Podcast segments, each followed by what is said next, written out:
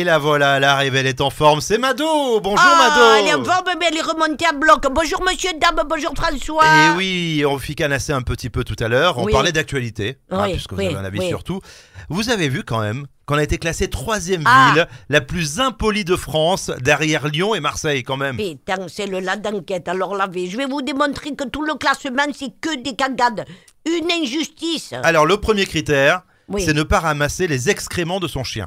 Qui injustice? Mais c'est Oui. pas les merdes des cannes de nos chiens niçois, hein, Ah, qu'il y a dans qui, les rues de Nice. Mais non, c'est les Yorkshire de ceux qui viennent faire la retraite sur la côte d'Azur.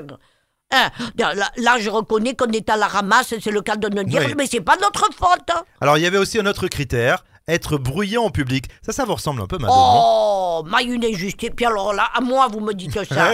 Oh, que plus discrète que moi, ça n'existe pas. non. Non, ceux qui parlent le plus fort en ville, c'est pas les Niçois. Hein. Ah. C'est les tours opérateurs qui parlent au micro en faisant visiter Nice. Ils te Mais- font de ces bouquins, pétard. C'est vrai, c'est vrai. Alors il y avait aussi euh, de ne pas dire merci au conducteur à la sortie des transports en commun. Oh, là encore, c'est des c'est Nous, vrai, le c'est tramway. Qu'est-ce que tu veux Que le conducteur, il est enfermé dans une cabine, qu'on le voit manquer, quoi Qui tu dis merci? Elle est pas belle, celle-là. Non, mais cette enquête, ils peuvent se la mettre où ils veulent. hein.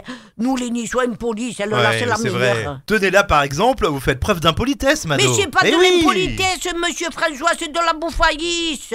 Et la bouffaïs, c'est juste un sentiment d'indignation contre l'injustice. Hmm. Et ça, ça mériterait qu'on se retrouve premier dans le classement des justiciers de France. Ciao, vive